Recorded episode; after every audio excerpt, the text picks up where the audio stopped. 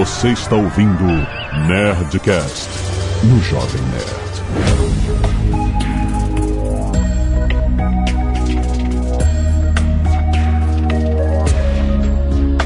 Landa, landa, landa, nerds! Aqui é Alexandre Antônio, Jovem Nerd, eu adoro o método ágil do In and Out. Aqui é o Maurício Linhares e nenhum projeto nunca foi entregue na data que era pra entregar. Nunca, na vida, no mundo. Aqui é o Paulo Silveira e eu estou com três tarefas atrasadas no meu Trello. Só Aqui é a Zagal, dois hambúrgueres, alface, queijo molho especial, cebola picles e um pão com gergelim. Ah. Cadê meu lanche? Muito bem, nerds! Estamos aqui em mais um Nerd Tech trazido a você pela aluna, nosso querido Paulo Silveira. Hoje vamos falar sobre métodos ágeis. É isso? Esse é o nome? É isso aí. Eu acertei. Mas olha, eu confesso que depois de dois anos, praticamente, de Nerdtech, é a primeira vez que eu Eu, eu não sei absolutamente nada. Ele falou métodos ágeis. Eu quê? não sei nada sobre o assunto. Então, Paulo, por favor, introduza os métodos ágeis. e nossos ouvintes. Em todo episódio a gente costuma ter o fator jovem nerd no Nerdtech, que é o Alexandre sempre conhece mais do assunto do que a gente imagina. Pela primeira vez a gente conseguiu pegar o cara. Dessa vez não sei nada. Você vai ver que não vai ser bem assim.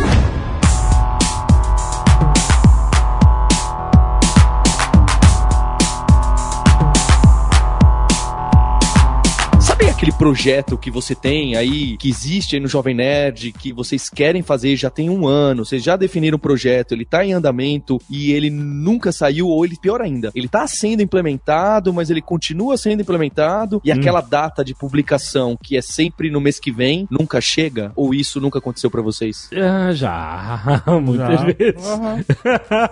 O papo que a gente quer trazer hoje é sobre essas metodologias novas, novas que já tem umas duas décadas, para tentar desenvolver projetos. E seja o projeto que for, mas a gente tá falando aqui bastante de projeto de software, projeto de internet, ou um produto desses de startup para você vender na internet no modelo de subscription. A gente tá acostumado com essa forma tradicional de entregar alguma coisa, que é você fazer a tal da análise de requisitos. Se a gente quer criar um projeto, a gente vai sentar com quem quer esse projeto para falar: fala aqui para mim o que, que você precisa. Aí você pega lá o seu ponto docs, seu Google Docs e começa a anotar todos os requisitos daquele usuário. Passada essa fase de análise de requisitos, a gente vai passar para a segunda fase, que é a fase de design. Depois vem a parte de implementação e, por último, a implantação desse projeto. E, e essas fases costumam demorar bastante tempo. Então, desde aquele dia que eu sentei com o Jovem Nerd para saber tudo que ele precisava para aquele projeto novo, que é o sistema novo de podcast para Android, até a data da implementação e da implantação, que se passaram seis meses, se eu chegar pro Jovem Nerd e falar: olha, passou seis meses, tá aqui o que você me pediu, é muito bem aquilo que a comunidade Jovem Nerd queria, não é muito bem aquilo, o que o Jovem Nerd falou pra mim, não era bem aquilo que ele queria dizer. Ele usou palavras erradas eu entendi outra coisa. Então, lá na, na década de 2000, começaram a surgir métodos ou metodologias, tem uma discussão aí, para tentar resolver esse problema. Qual o problema? Esse problema de atraso em projetos de software e, pior ainda, esse problema de comunicação, que é, passados seis meses, chega lá, eu entrego o projeto pra vocês e não era aquilo que você queria. Ah, é só pra deixar claro esse negócio de podcast aí, de Android, eu não sei o que, que, que é isso, você que inventou essa porra. Você podia ter falado o, pod- o aplicativo pra Windows Phone. Olha Jovem só. Nerd. Vai sair o aplicativo do Jovem Nerd pra Windows Phone. A novidade agora? Vai. Não. Vai, junto com o novo suporte da Microsoft pro Windows Phone. e aí, bom, eu entendi. Você falou que muitos projetos uma coisa acontecia era isso. Você tava em, em várias fases de desenvolvimento e aí só que você chega lá no meio e fala assim, ih, pô, peraí, não era bem isso que a gente queria. E aí, É, qual é a solução para a gente não passar por esse problema? A sua história tá melhor, Jovem Nerd, porque você falou, ah, lá no meio eu percebi que não era isso que eu queria. Porque normalmente o que acontece? É lá no final É, que as pessoas percebem que não era aquilo que a gente queria. é verdade.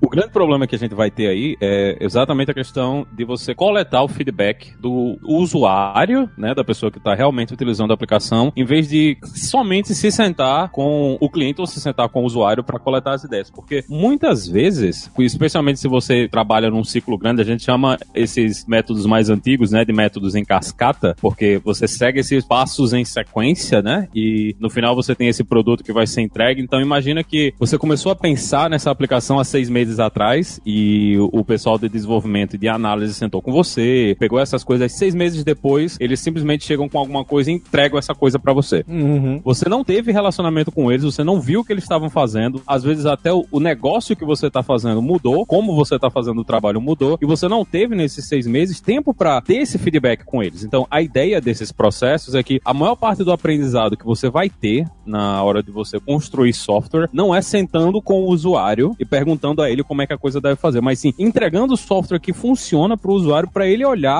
o software e dizer, é, esse é o caminho que eu quero seguir ou não, esse não é o caminho que eu quero seguir, a gente tem que tomar outro caminho. Então, a forma mais fácil de você fazer isso é o quê? É entregando muito rápido. Então, em vez de você passar esses seis meses em desenvolvimento e simplesmente jogar o cara com a aplicação toda completa, você diminui esse ciclo para o mínimo de tempo possível que você conseguir e fica coletando esse feedback constante do usuário para que o usuário consiga direcionar a aplicação no caminho que ele realmente espera. Porque, principalmente para uma pessoa que não trabalha com software, né, alguém que não, não entende todas as capacidades que um software pode fazer, é muito mais fácil para ele entender o que, é que a aplicação está fazendo ou, ou, como a aplicação pode resolver um problema para você usando o software do que simplesmente tentando falar com uma pessoa, né? Então é muito mais fácil você entender como a página vai ficar se você trabalha com, com wireframes, né? Que você Sim. faz os desenhozinhos. É muito mais fácil você entender dessa forma do que somente com a conversa ou com um documento de requisitos, né? Porque você tá olhando para alguma coisa ali. Não é só imaginação. Mas o que, que seria então esse método ágil? Você fazer um wireframe faz parte disso, é isso? Pode fazer, pode fazer. Você prototipar, você trabalhar com soluções que não são reais, por exemplo. Você pode fazer uma página que, apesar dela não implementar a funcionalidade, ela finge que ela implementa Uhum. a funcionalidade. Você consegue interagir com ela. Pode ser que ela não esteja toda pronta, né? Que a funcionalidade total, tipo, salvar esses dados no banco de dados não esteja implementada. Certo. Mas você consegue interagir com a página de forma que ela dá uma resposta para você. Então você já pode olhar, ah, essa é a resposta que eu esperava ou eu esperava um tipo de resposta diferente. Então é bem mais fácil do usuário, do cliente entender o que é está acontecendo do que você simplesmente dizer, ah, não. E o que vai acontecer é que aqui a gente vai fazer uma mudança na tela ou vai atualizar esse pedaço da tela. Não, você vai lá e mostra mesmo que na hora que você clicar nesse botão, apaga o conteúdo que está lá e aparece um conteúdo novo. Então imagina que você está no blog, você faz um comentário e aparece o comentário lá embaixo do blog. Apesar de que ninguém vai ler os comentários, né? Mas tá lá o comentário. É, mas ele tá. Só, só uma simulação. É, é uma simulação do que tá lá. E isso começa ali, como o Paulo disse ali, fim dos anos 90 e início dos anos 2000, quando muita gente que falava muito de processo, né? O pessoal que já tinha essa ideia de que essa não é a forma que a gente deve trabalhar com software, de trabalhar com essa ideia de cascata em sequência. A gente precisa muito desse feedback constante e surge o que a gente chama de manifesto do desenvolvimento ágil, né? Essas várias pessoas se juntam em um. É como se fosse uma microconferência, né? E eles criam esse manifesto para ver se a gente consegue modificar a forma como as pessoas trabalham em software, em projetos de software. Nesse manifesto ágil, são quatro o quê mesmo, Paulo? São quatro valores que eles sentaram e falaram: olha, a gente tem que parar de desenvolver software daquela maneira, onde a gente prioriza tais e tais coisas, a gente precisa começar a dar mais valor para essas outras coisas que a gente acredita que vai fazer com que o software seja entregue de forma mais rápida e em iterações mais curtas. Justo para isso que o Linhares está falando, que é: olha, Jovem Nerd, olha como tá ficando o aplicativo aqui. Tá, tá indo pro lado que você quer, Uhum. e aí daqui a duas semanas eu chego de novo. Olha, mostra pro Dave também. Faz um teste com o Dave pra ver se tá no caminho que ele queria, se aquele botão que ele falou que era pra fazer isso eu entendi direito. Porque Aham. daqui a seis meses, se eu te mostrar, a informação. Ah, poxa, pera lá, poxa, pensei melhor, era melhor ir pra aquele lado, ou, melhor pro outro. O Jovem Nerd falou, poxa, esse assunto eu, eu não conheço, esses métodos ágeis, mas eu vou fazer uma analogia antes da gente entrar. Eu acho que esse manifesto ágil é muito importante a gente citar esses quatro valores, e vocês vão pegar bem. Mas eu, eu vou citar dois casos que eu enxergo no, no Jovem Nerd e no que vocês fizeram que encaixa. Porque todo esse Uhum. movimento de Lean Startup, esse movimento de MVP, que o Flávio Augusto já falou em alguns, o Marco Gomes já citou várias vezes no- nos Nerdcasts, é, tem tudo a ver com esse movimento ágil. Então, um exemplo que eu gosto é o Nerdologia. Quando vocês criaram o Nerdologia, começou lá no Nerd Office, no- na segunda temporada, no episódio 22. Fiz a lição de casa, hein? Foi a primeira vez que apareceu o quadro do Nerdologia dentro do Nerd Office. certo. Imagina se você tivesse feito diferente, Jovem Nerd, se você tivesse feito o seguinte: ao invés de que eu tentar fazer um quadro dentro do Nerd Office, eu vou tentar fazer um negócio super produzido, de ciência relativamente aprofundada, com um personagem novo, com um apresentador novo de fora do time do Jovem Nerd e eu vou fazer um episódio por semana. Você acha que você ia. Em quanto tempo você ia demorar para conseguir tudo isso, em vez do que lançar algo curtinho que você colocou dentro do Nerd Office para fazer um teste e ver qual era a recepção da sua audiência e ver como se isso se encaixava no YouTube, se tinha o market fit e, e tudo mais? Entende que você fez um ciclo 100 vezes menor do que seria o esforço de criar um canal Nerdologia do zero? Uhum. Não só se entende, porque você fez exatamente isso. No caso, eu tinha uma plataforma do Jovem Nerd que ajudou a alavancar É mais claro. rapidamente o, É o claro. Nerdologia, né? Sem quando dúvida, quando é. virou um canal próprio, né? Sem dúvida. Por isso que é, é um- é uma analogia daqueles casos do MVP. É óbvio que você já tem toda essa audiência inicial que você pode fazer esse teste. Se fosse algo que alguém tivesse zero subscribers em zero canais, a coisa já seria muito mais complicada. Yeah. Um outro exemplo que a gente pode usar também é como surge, mais uma vez, o Facebook, né? Que surge ma- mais uma vez nos podcasts, que o Facebook ele não surge com todas as funcionalidades, né? Ele surge com um pouquinho de coisa e aquele Isso. pouquinho de coisa que eles têm, eles lançam. Eles, em vez de esperar, não, vamos continuar desenvolvendo, porque na verdade eles não sabiam o que, é que as pessoas queriam. Inclusive no Facebook tem um lema que é se funciona, está desatualizado. é tipo o que, o que move os caras lá, entendeu? Porque, entendeu? Ah, finalmente polimos todos os bits aqui, o negócio tá perfeito, né? Já morreu, porque, né? Já tem outra parada muito mais avançada aí em beta por cima disso, né? Pois é, demorou muito. E se vocês prestam atenção em como as aplicações atualizam hoje, a maior parte dessas grandes atualizações para dispositivos móveis, elas atualizam de duas em duas semanas. E eles nem dizem mais o que é que é. Atualização padrão agora é consertamos bugs e novas funcionalidades. Eles nem dizem mais o que é que está acontecendo, porque o ciclo agora é, cabe para você colocar nessas duas semanas de desenvolvimento, você coloca tudo que couber e manda para frente para usuários poderem utilizar. Então, em vez de ficar, ah, vamos passar aqui três meses trabalhando em funcionalidade nova, não. Você tem aqui duas semanas, o que deu para fazer em duas semanas entrou, o que não deu para fazer em duas semanas fica para a próxima vez que a gente conseguir colocar para frente. Então, o foco todo é você trabalhar nesse ciclo rápido de coletar informações e às vezes você vê uma mudança né, na interface e essa mudança tá lá, ela apareceu, passou um tempinho lá na interface, de repente não deu certo, não gerou a interação que a gente imaginava. Eu acho que o, o Twitter é um grande exemplo, né? Aquela abazinha de momentos, ela viajou por todas as partes da aplicação, né? Ela ficou no meio, ela foi pra, pra esquerda, foi pra direita, e o pessoal percebeu que, infelizmente, não era isso aí que as- os usuários queriam e, invariavelmente, ela terminou perdendo a importância que ela tinha. Mas eles foram fazendo o teste da funcionalidade, foram tentando descobrir como é que as pessoas usam, se as pessoas usam, se existe o interesse, e foram fazendo a iteração, né? A gente fala que sempre que a gente tá trabalhando usando esses métodos, você tá trabalhando com a interação, com um pouquinho de um espaço de tempo que você consegue produzir alguma coisa, que você consegue produzir uma funcionalidade ou consertar um bug e lançar isso para frente. Então, cada iteração dessas é uma coisa que é um conjunto de funcionalidades que você implementou e publicou, né, de verdade lá para que usuários possam utilizar. O Twitter, cara, ele tá péssimo nesses negócios agora, né? Essas implementações, meu Deus do céu, cara. Onde tá os rascunhos? Você já tentou achar um rascunho no Twitter? Não dá pra achar. É,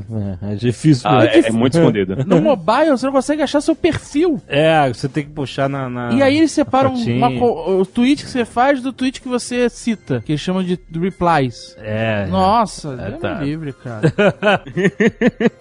Mas é, então essa velocidade dessa de todas essas mudanças que vão acontecendo é o, o resultado desse entendimento que o pessoal criou, que a coisa mais importante é você pegar o software e colocar na mão das pessoas que vão usar, porque essa é a, é a forma mais eficiente que você vai ter de aprender. Então não adianta você passar muito tempo né, nessa coisa de ah, vamos planejar tudo, vamos entender tudo, vamos imaginar tudo que o cliente ou que o usuário precisa e depois lançar. O jeito mais eficiente mesmo continua sendo o de você colocar o software na mão do cara, olhar o cara usando, ter um, um ataque do coração de ver que o cara não tá usando o software do jeito que você imaginava que o cara ia usar, né? Que isso, isso é quase 100% dos casos, e consertar o software para que ele funcione do jeito que as pessoas imaginam, né? Eu lembro que teve muitos anos atrás, eu, eu trabalhei num projeto com o pessoal do governo do estado, lá da Paraíba, e uma das funcionalidades que a gente tava fazendo era migrar coisas que rodavam lá no, no mainframe, né? Naquela telinha verde do hacker, né? Pra rodar na web. O cara que tava operando no mainframe não tinha mouse, era só o teclado, ele só tinha o teclado pra fazer tudo, e o cara era uma máquina. Você olhava o cara digitando, ele sabia quantos cliques ele tinha que dar para qual todos os, os, os negócios de seleção do formulário. O cara era incrivelmente rápido. O que foi que aconteceu? A gente falhou em entregar rápido, né? Essa coisa para coletar o feedback e de repente a gente entrega pro cara um formulário na web onde ele não podia usar o teclado, ele ia usar o mouse. E na cabeça Eita da gente, usar o ferro. mouse ia ser uma parada maravilhosa, né? E, pô, agora o cara tem um mouse para fazer esse trabalho. Quando ele abriu o formulário na- no navegador e viu que os atalhos do teclado que ele tinha não existiam mais e que ele não conseguia mais digitar as coisas na mesma velocidade que ele fazia lá na, na telinha verde do mainframe, ele olhou pra gente e disse: não dá pra usar isso. Porque a gente não pensou nisso, a gente não teve esse feedback dele, né? A gente não teve essa, esse trabalho de não, vamos entregar rápido pra ver o que é que o cara acha, não. A gente implementou a parada e entregou na mão dele, e quando a gente entregou na mão dele, ele disse: ó, isso aqui não tem condições de usar, isso aqui vai, vai me fazer gastar 10 vezes o tempo que eu gastaria pra fazer o trabalho, e tudo isso porque a gente não teve essa coisa de não, vamos entregar isso rápido, vamos colocar na mão do cara rápido pra entender como é que funciona. A gente pensou que a gente entendia, né, qual era a necessidade que o cara tinha, entregou e depois a gente teve que refazer isso aí pra que ele tivesse a produtividade que ele já tinha antes.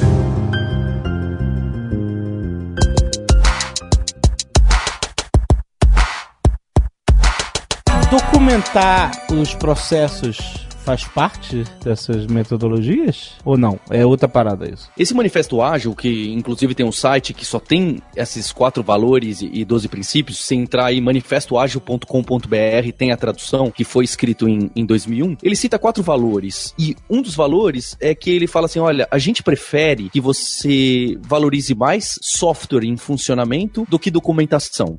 É, tem gente que fala, ah, métodos ágeis é aquele que não tem documentação. Não é isso. e- É porque é isso que eu perguntar. Porque, por exemplo, se você vai documentar tudo que você está fazendo, você não está sendo mais ágil porque você está gastando tempo para documentar metodologia, etc., para que outras pessoas possam pegar o seu trabalho sem você estar lá, né? Porque a programação é fácil você resolver. Eu não vou dizer que é fácil, mas tipo assim, às vezes você fala assim, só faz isso e vai funcionar, entendeu? E se você for documentar, você vai gastar três vezes o tempo de simplesmente consertar a parada. Faz sentido o que eu tô falando? Em alguns casos? Faz todo sentido, todo Então, sentido. E aí, então, documentar, apesar de ser tão importante para o projeto poder ser é, alterado, modificado é, por outras pessoas, né? Ao mesmo tempo, não torna o processo ágil, né? então, qual é a solução para isso? Então, esse valor em si que ele fala, olha, a gente prefere software em funcionamento em vez do que a documentação abrangente, é onde se encaixa isso que você está perguntando. Uma das formas, então, o manifesto ágil não é um método em si. Ele só te guia, ele guia os vários métodos, como Certo. Scrum e, e outros. Aham. Qual que é a maneira que o pessoal costuma implementar isso para, olha, então você não precisa de tanta documentação. Como que você faz isso? Uma das práticas ágeis de implementação desse valor é você fazer o tal dos testes automatizados, em vez do que focar tanto em documentação. O que é o teste automatizado? Então imagina que de duas em duas semanas eu tô te entregando a nova app do Jovem Nerd. Só que como isso tá sendo tão rápido, às vezes nem dá tempo de você e o Azagal irem lá e clicarem nos botões para ver se tudo que estava funcionando antes continua funcionando, né? Que é, é uma app grande, tem um monte de recurso, envolve som, envolve skip. Uhum. O que a gente costuma fazer, e, e é uma prática que tá muito em voga, é você ter testes. Então, ah, clica aqui, faça isso e veja se isso acontece, só que de maneira automatizada. Então, existe um monte de ferramentas e robozinhos que você programa, olha, abre a app do Jovem Nerd, clique em baixar o último podcast, clica naquele símbolozinho do play e deve sair um áudio em pelo menos daqui a 5 segundos. Então, você coloca essas rotinas de testes, que normalmente era uma pessoa, né, que fazia esses testes, saía clicando para ver se estava tudo funcionando. Você faz isso de forma automatizada. E algumas pessoas vão dizer que esse teste é como se fosse uma documentação, porque tá escrito que quando eu clico isso e clico naquilo e depois aperto aquele outro botão, tal coisa tem que acontecer. Então aquilo ali vira o requisito do seu sistema. Isso é muito legal. Os métodos ágeis que vão implementar esses valores do manifesto ágil encontram formas de diminuir esse tipo de problema que você está citando. E a gente tem outras práticas que ajudam, né? Tem até uma coisa que a gente fala muito, que é o, o Bus Factor, que eu acho que em português dá pra gente... Truck tra- Factor. É, Truck Factor. É, é, é Truck é o nome do negócio agora. Politicamente incorreto. Ah, é, é politicamente incorreto dizer. Quantas pessoas da sua equipe podem ficar hospitalizadas ou morrer e a equipe continuar funcionando? Exatamente. Porque a, a grande pergunta é que, tipo, se, por exemplo, eu tô na minha equipe, a minha equipe tem quatro pessoas, e tem uma funcionalidade X lá que eu fui a única pessoa que tocou nessa funcionalidade. Ninguém mais reais tocando essa funcionalidade. Então quer dizer que o nosso fator, né, é um. Porque se eu morrer, ou se acontecer alguma coisa que me manda pro hospital e eu não consiga mais responder a ninguém, Uhum. muitas pessoas vão ter muita dificuldade de lidar com essa funcionalidade. Então, o que é que a gente faz? A gente vai trabalhar com várias formas. A gente pode trabalhar com pair programming, que é duas pessoas trabalhando juntas na mesma funcionalidade em um computador só. Então, eles vão trabalhar em conjunto. Você pode fazer com que, em vez de uma pessoa ser responsável por um pedaço do sistema, sempre que alguma coisa precisa ser feita naquele pedaço do sistema, você pega outra pessoa da equipe para fazer esse trabalho. Então, você Duas pessoas num computador só? duas pessoas num computador só. Tipo o Hugh Jackman lá, o Swordfish? É, exatamente. No tecladinho? Então, tem- Com a tem- quatro tem o- mãos. É, tem o pirata e tem o papagaio do pirata, né? Aí você, a gente fica trocando a posição, então às vezes você é o papagaio, às vezes você é o pirata. Então, mas calma, isso não é caro? Se você olhar somente do ponto de vista do tempo que eles estão passando lá, é caro, mas É contra-intuitivo, mas É. o ganho que você vai ter, não ter esse truck factor de que, imagina se amanhã o Guilherme Camilo sai do Jovem Nerd e deixa vocês na chuva. Imagine. Qual que é o tamanho do problema? Se ele sair, outra pessoa consegue continuar tocando sem problema, porque ela tem aquele conhecimento, aquele conhecimento que o Guilherme Camilo tinha, estava distribuído entre outras pessoas, ou tinha silos de conhecimento. Então esse tal de programação pareada, que é uma das técnicas do Extreme Programming, que é um dos métodos ágeis, ele tenta diminuir isso. Olha, faz charear o conhecimento, faz as pessoas evoluírem mais rápido. É, é uma atenção dobrada para não ter aqueles bugs óbvios, porque uma pessoa te copilotando você, ela fica, oh, cuidado com isso, cuidado com aquilo, você pensou naquilo. É contraintuitivo, mas existem estudos atrás de estudos que a programação pareada é algo que diminui o número de bugs e você vai entregar software mais rápido. É, eu lembro que teve uma época no IG, o Jovem estava no IG, e o nosso Apache lá não tava dando um pau direto, o site tava uma bosta, lento, caía e tal. E o nosso querido Alec, que era o nosso anjo da guarda lá no TI do IG, passou o site, fez um teste pro site rodar em Nginx. Funcionou, cara, uma maravilha. Aí ele falou, então vai ser assim agora. E aí os caras no IG, não, não, a gente não tem suporte, não tem documentação, não tem porra nenhuma, não pode dar suporte pra essa merda de. E o Alec fez os caras ah, passarem a dar suporte pro Nginx, porque era, o- era a única forma de fazer o Jovem Nerd funcionar. Era no Nginx, será que os caras não tinham suporte justamente. E aí ele trouxe, eu não sei como é que ele fez, mas, mas de fato, é, você vê, era uma preocupação dos caras porque não tinha ninguém lá apto a lidar com isso. E a gente teve um cara que foi lá e resolveu, entendeu? E resolveu sem documentação, porque ele foi ágil, entendeu? Ele não fez nada, ele não tinha nem suporte oficial pra isso lá. E, e ele foi e implementou isso e resolveu o nosso problema, entendeu? E aí depois as coisas se assentaram e eles passaram a dar suporte e tal. Mas será que isso é um exemplo de do cara dar uma solução ágil e tal? Porque justamente que a gente não tinha mais o que fazer e ele ignorou todos os protocolos de documentação, de suporte e tal, e ele implementou um negócio e fez só, assim, software em funcionamento. Foi o que aconteceu. Foi o que ele entregou pra gente, né? A sua descrição tá mais pro cowboy coding. certo? Hum. Mas, mas assim, o que o Alec fez, ele provavelmente fez esses outros detalhes. Se ele fez isso de uma maneira automatizada, que outra pessoa pode rodar um script e subir o Nginx com as mesmas configurações que ele, e com isso não precisa aquilo, poxa, mas eu não sei usar o Nginx, poxa, eu não tenho esse conhecimento. É o tal do DevOps que faz parte também dessa agilidade. Tratou dessa forma, certamente é é uma forma ágil, porque ele justo ia mostrar para os outros, não, fica tranquilo, porque eu tenho aqui uma receitinha, eles até chamam de recipes, que você roda e você vai levantar o servidor exatamente na configuração do Nginx que eu tô te falando, com esses parâmetros, e você não precisa se preocupar, porque você tem como replicar as mesmas configurações, os mesmos truques que eu fiz. Eu não tô indo lá e mexendo em um monte de vírgulas secretas super hacker. Esse seria mais complicado, porque aí causa o tal do truck factor, causa o tal do silo de conhecimento. Se ele fez isso de uma maneira scriptada, aí sim isso se encaixa muito bem como um exemplo. Eu não sei esse nível de detalhes. eu sei que funcionou o site. Isso é importante. Entregou o software funcionando pro cliente. Funcionou, né? exatamente. Isso é o mais importante. É, é o que a gente quer no final. É, é uma linha tênue mesmo. Por isso que ele fala, ó, a gente prefere o software em funcionamento mais do que a documentação. N- não é que ele não quer a documentação, não é que ele não quer processo. Ele quer, mas tem algumas preferências que a gente precisa dar mais valor que antigamente não estava sendo dado. Antigamente era muito foco em negociação de contrato, em seguir o plano do começo ao fim que foi definido há um ano atrás, em ter documentação, em ter processo amarrado. Colaboração com o cliente mais que negociação de contratos, né? Ou seja, justamente para você, ah, eu não posso fazer isso porque é, era isso cabe no IG. Exato, Porque não posso fazer no nosso no contrato com o IG, quais eram as plataformas que eles davam suporte, etc e tal. E onde ia rodar tudo, ambiente, Jovem Nerd e tal. E o que o Alec fez foi colaborar com a gente mais do que ficar pensando, ah, eu não posso fazer isso em Perfeito. Dinex porque não tá no contrato de vocês, entendeu? Ele é justamente isso, é um bom exemplo. Entra justamente nessa parte. Porque ele resolveu o nosso problema no final das contas, entendeu? E depois o contrato se adequou. De- Depois, depois eles botaram lá em Dinex no contrato, entendeu? O problema, o negócio é que ele realmente colaborou com a gente antes de ficar catando, sabe, cláusula de se podia ou não podia ajudar a gente, entendeu? Ele simplesmente foi lá e ajudou.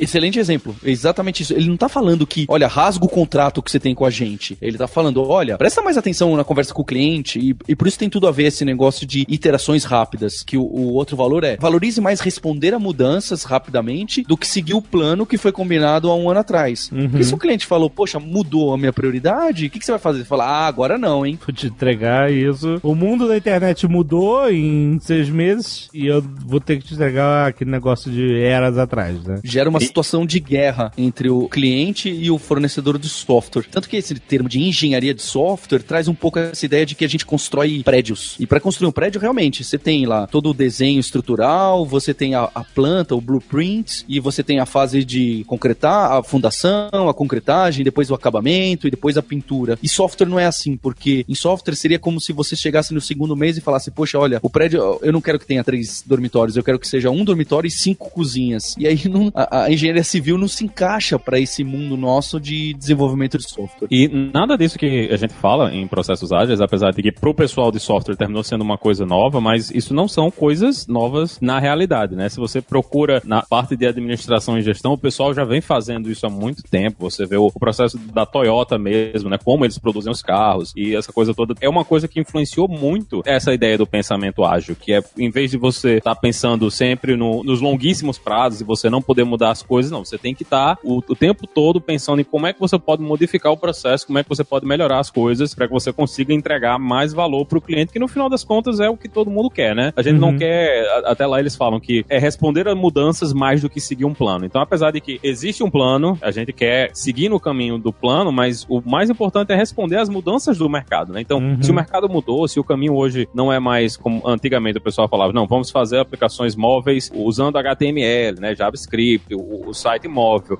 Hoje o foco todo mundo está seguindo é o quê? Fazer o aplicativo nativo na- lá na plataforma. Então, o mercado hoje pede isso. Você pode escrever a sua aplicação como na- direto somente no navegador, usar só, só dentro do navegador? Pode. Mas, de repente, se você está pensando no valor de mercado, vai ser muito mais legal para você agora tomar esse caminho do aplicativo nativo do que ficar somente com a aplicação móvel na web, né? A ideia que a gente tem, você desenvolve na moda caralho, né? Você desenvolve de qualquer jeito que quiser. Mas é pensar sempre, porque no fim das contas, a gente tem que pagar salário, né? Eu gosto de receber o meu salário no fim do mês Hum. e eu só vou receber o meu salário no fim do mês se alguém estiver pagando a minha empresa para comprar os nossos produtos, né? Então a gente quer que o cliente compre o produto.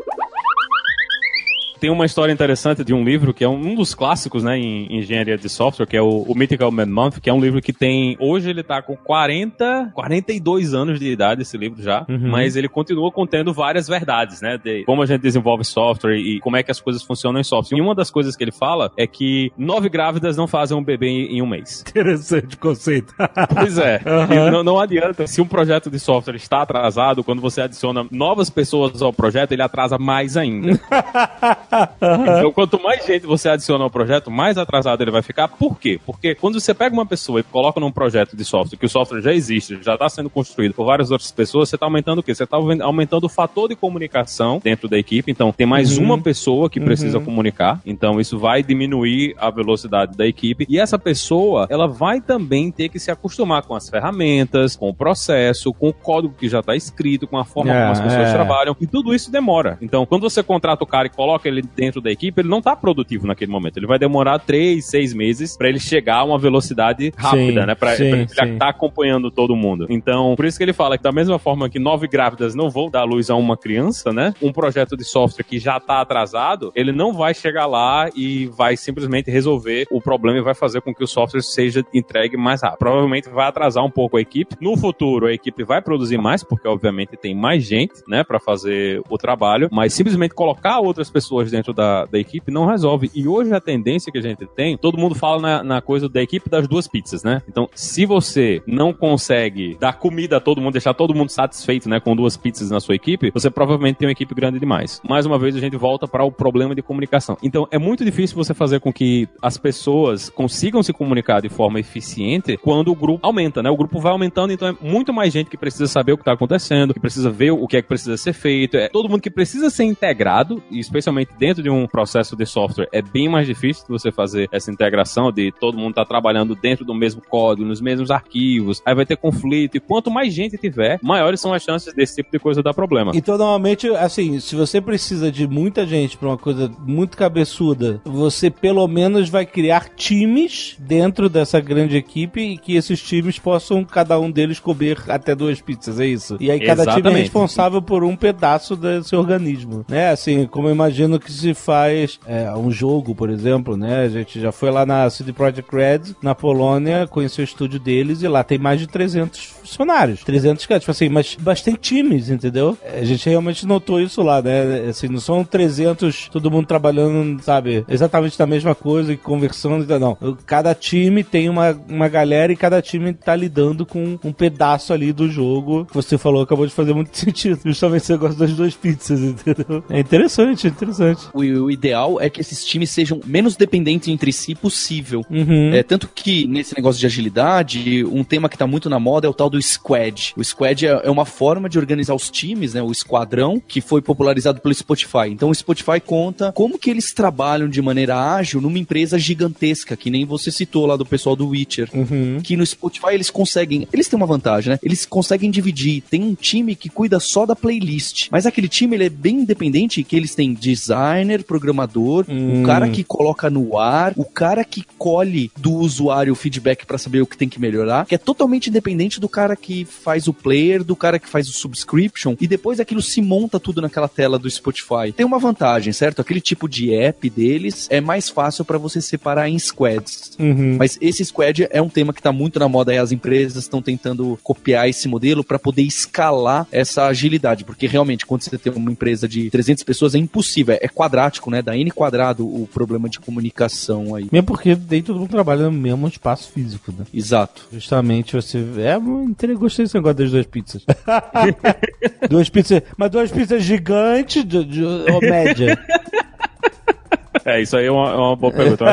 O que o pessoal assume como sendo o ideal é você estar com equipes de meio de 4 a 8 pessoas, né? Seria o, o- o tamanho que dá pra você manter o pessoal comunicando. Acho que a- aqui na, na Digital Ocean, acho que a maior parte das equipes segue isso aí. A minha equipe hoje tem 4 pessoas. A maior parte das outras equipes também estão mais ou menos nesse tamanho, né? Você não vê uma, uma equipe com 10, 15 pessoas É. todas trabalhando dentro da mesma coisa. Porque a gente tenta quebrar os componentes desse jeito mesmo. A gente cria esses pequenos componentezinhos onde dá pra quatro, cinco, seis pessoas trabalharem todas juntas. Se não tá dando mais, quebra de novo. Então imagina que algum produto ele cresceu um pouco mais, ele ficou mais importante, ele tem muita funcionalidade. Então agora você pega aquela equipe que cresceu e chegou lá nas 10 pessoas, você vai e quebra ela mais uma vez. Tá entendendo? Você continua fazendo esse trabalho porque naturalmente algumas coisas ficam mais importantes, elas crescem mais, ganham mais funcionalidade. Então elas vão invariavelmente precisar ser divididas, né? Elas vão precisar ter essa divisão. Isso não é uma coisa que a gente começa do dia 1, né? Se você tá começando, tá pensando em começar uma empresa de software, alguma coisa assim, você não precisa se preocupar em tudo isso agora quando é só você e o seu amiguinho É, claro. É, exato. Mas olha, importante, quebra a equipe e faz uma odiar a outra. Só pra ficar divertido. Então, né? Vamos pra briga agora, pra qual das duas equipes vai ser mais legal agora. Mas eu já vi setores e eu já vi empresas grandes, dessas gigantes, que setores odeiam outros setores. E Isso é muito. Não é saudável pra uma empresa ter isso, né? É comum, né? É, embora comum. né, é estranho. Na verdade, todo mundo devia entender que faz parte do mesmo organismo, né? Isso é outra coisa que pode acontecer quando você tem um organismo muito grande e absolutamente nenhuma comunicação ou, ou integração de gestão, né? Mas isso é outra coisa. A gente tá falando mais de gestão do que de programação em si. Mas de fato acontece. E eu não sei se você já teve experiência parecida no mercado de trabalho de programação, ou se todo mundo de programação se dá bem, essas coisas e tal. Com certeza não, né? Com certeza a gente tem, tem, tem a politicagem, tem a briguinha, tem, tem a equipe que não se dá com todo mundo, né? É uma coisa que, no fim, é, é natural, né? Do mercado. São várias pessoas interagindo e todo lugar que a gente vê várias pessoas interagindo, principalmente comentário de sites grandes, né? A gente sabe que a humanidade, ela tem essa tendência. Mas é o trabalho que a gente tem que fazer é tentar diminuir esse tipo de coisa. Então imagina que a minha equipe especificamente, né? É uma equipe de infraestrutura. Então a gente provê serviços para outras equipes dentro da empresa. Então a gente tem que ter esse relacionamento legal É, é, com claro. todo mundo. A gente tem que criar essa coisa de que quando, ele, quando o pessoal precisa de alguma coisa, a gente é responsivo. E a gente, como a gente segue essa coisa de, de métodos ágeis, de entregar sempre muito rápido, a gente quase todo dia a gente tá mandando alguma coisa para produção. E quando é alguma coisa que alguém pediu, a gente vai lá na equipe da galera e diz: olha, pessoal, tá no ar, então vocês já podem usar, vocês já podem fazer o que vocês quiserem com essa nova funcionalidade que a gente implementou. Então, o fato da gente estar trabalhando com um método e tem essa ideia, né, de você ter muito feedback, de você receber muita resposta do pessoal trabalhando com você, também ajuda muito, porque o pessoal confia mais. A gente não se esconde, né? Gente, alguém pede pra gente fazer alguma coisa, a gente desaparece três meses e surge três meses depois com a funcionalidade implementada sem perguntar nada ao cara. É verdade, né? Com certeza. Tá trabalhando e como se comunicando com eles pra fazer a entrega e se não é o que eles queriam, a gente vai lá e faz de novo. E isso termina ajudando muito a evitar que esse tipo de, de coisa aconteça ou diminuir, né? Porque não dá pra gente evitar tudo completamente, mas diminui e melhora a confiança que o pessoal tem no trabalho que a gente faz.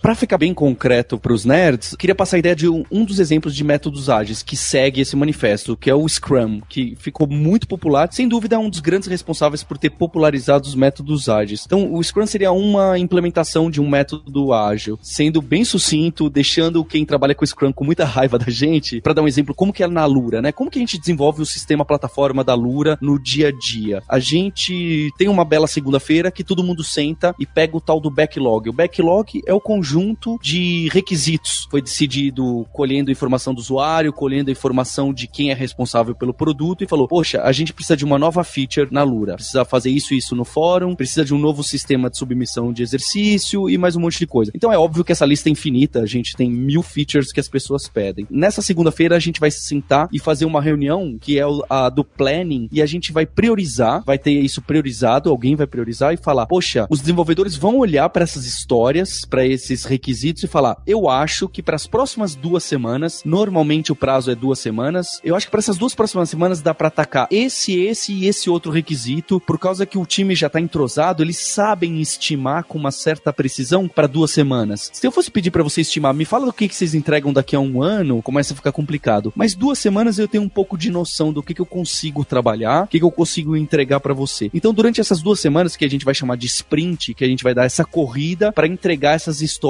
que foram priorizadas e a gente combinou e a gente acha que vai dar. É durante essas duas semanas tem um monte de cerimônia que todos os dias são realizadas, tem uma série de detalhes, mas passado essas duas semanas, o objetivo é que a gente entregue e coloque no ar esse produto com essas features. É óbvio, vai ter um sistema de homologação para que eu possa chegar pro meu chefe e falar: olha, estão aqui as features novas implementadas, dá uma olhada se é isso que você queria mesmo. Melhor ainda, as features antigas eu te garanto que elas continuam funcionando, porque eu tenho testes automatizados que clicam aqui, clicam ali e sabem me dizer que aquilo que estava antes não foi quebrado, porque isso é muito importante. Quando você tem processos tão rápidos, é possível que você quebre alguma coisa. Então é bom que você tenha algum sistema que te indique rapidamente se algo que funcionava antes deixou de funcionar. É aquele problema dos bugs que costumam voltar. Poxa, mas vocês já tinham considerado esse bug no mês passado, ele voltou, então a gente precisa de sistemas que garantam isso. Uhum. A ideia é, passada duas semanas, passado esse sprint, eu consigo entregar algo que é útil pro meu cliente e que rapidamente ele possa me dar um feedback. Ah, era exatamente isso que eu queria, não era isso. Era isso que eu queria, mas os meus usuários não gostaram. Então vamos mudar o nosso roadmap de um ano para um pouquinho mais para esquerda, porque eu consegui pegar esse feedback rápido dos meus usuários e saber que aquela ideia mirabolante que eu tinha para daqui a um ano talvez não seja muito bem. Então esse costuma ser o, o- o dia a dia de uma empresa que trabalha com desenvolvimento de forma ágil. É você trabalhar nesses ciclos pequenos, nesses sprints. Às vezes até nem tem sprint, né? Tem o tal do Kanban, que as pessoas fazem isso de uma maneira mais rápida ainda, que precisa ter um entrosamento ainda maior. Mas o sprint, você definir pequenos objetivos e você, sabe, correr atrás de cada objetivo desse e ir completando até você ter um, um todo, é isso? Isso, e você vai completar esse sprint, e completar, a gente não tá falando, ah, pronto, terminei. Completar é entregar e colocar no ar, fazer o deploy. Ah, tá, entendi. Você quebra em tamanhos essas histórias em coisas pequenas, que elas realmente sejam tangíveis para que você consiga daqui a duas semanas ou X semanas, você coloque no ar. É o done, né? Então esse conceito de feito não é aquele conceito de feito programador. Ah, eu já fiz, só falta colocar em produção. Se só falta colocar em produção, não tá feito.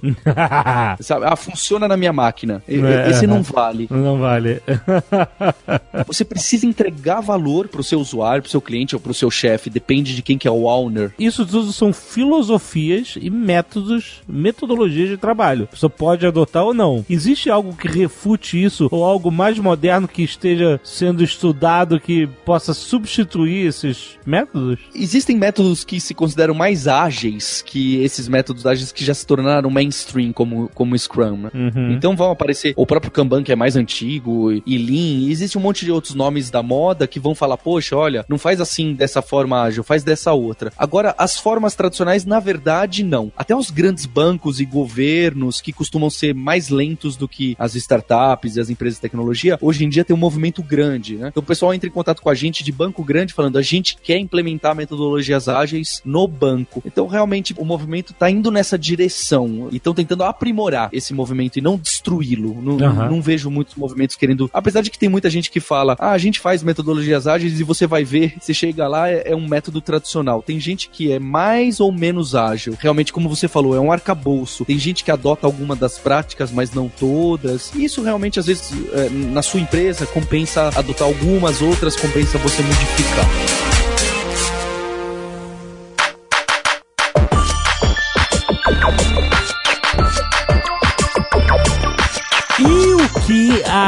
Está trazendo esse mês tem alguma coisa relevante ao assunto de metodologias rápidas? Certamente tem. A gente tem os cursos que tem tudo a ver com agilidade. A gente tem curso de método ágil, a gente tem curso de Scrum, propriamente dito, e de Lean Startup, que está muito ligado com esses conceitos de entregas rápidas e de MVP, de você entregar um produto que tenha algum atrativo para o cliente, mas que ele seja o menor possível, para que você possa rapidamente ter o feedback do seu usuário e saber que direção ir e que decisões próximas você deve tomar. E esse mês a gente passou a barreira dos 400 cursos, outro número Nossa, simbólico. caraca, cara. Porra, Paulo, como é que você consegue, cara?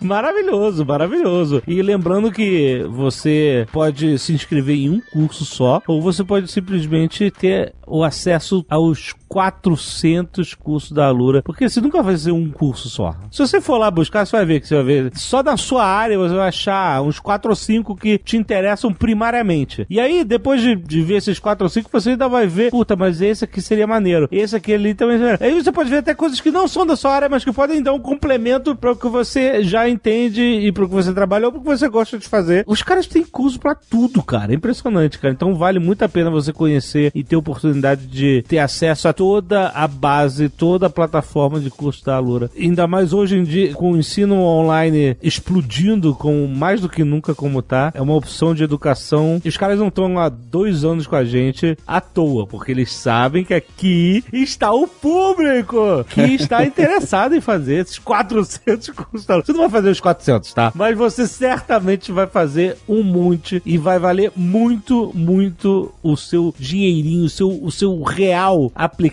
nessa educação vai valer muito mais.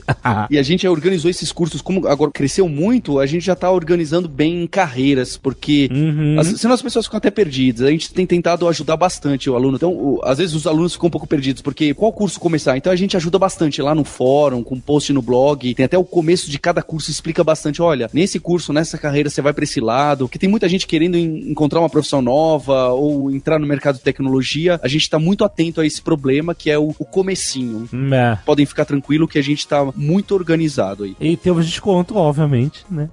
Exatamente. Atenção pra você que ouve o Nerdtech, é só entrar em alura.com.br barra promoção barra nerd, que vai ganhar quanto de desconto, Paulo, por favor? 10% de desconto nos nossos planos anuais de acesso a todos os cursos. Maravilhoso, maravilhoso. Então vai lá, gente. Vá conhecer o melhor dos cursos online de tecnologia da alura.com.br. E só pra complementar, a gente também tá fazendo um ano do podcast do hipsters.tech, onde a gente fala tecnologia. Uh, parabéns! É, muito muito obrigado. bom. Olha, é, pois é, porque é, vamos lembrar quem escuta aqui o Nerdtech e não tem, tipo assim, e fica órfão assim, porque uma vez por mês, né, o Nerdtech, você tem o seu próprio podcast uma vez por semana. Exatamente, não curiosamente, os podcasts mais populares que a gente teve foi de metodologias ágeis, de Scrum, de MVP, de Lean e do tal dos squads, esses que envolvem como você entrega um produto de maneira mais eficiente, que é um calo de todos os desenvolvedores, são os episódios que a gente tem por lá. Fica o convite pra você conhecer o hipsters.tech. Animal! Valeu, Paulo! Valeu! Valeu, Maurício, também, precisando ficar de fora.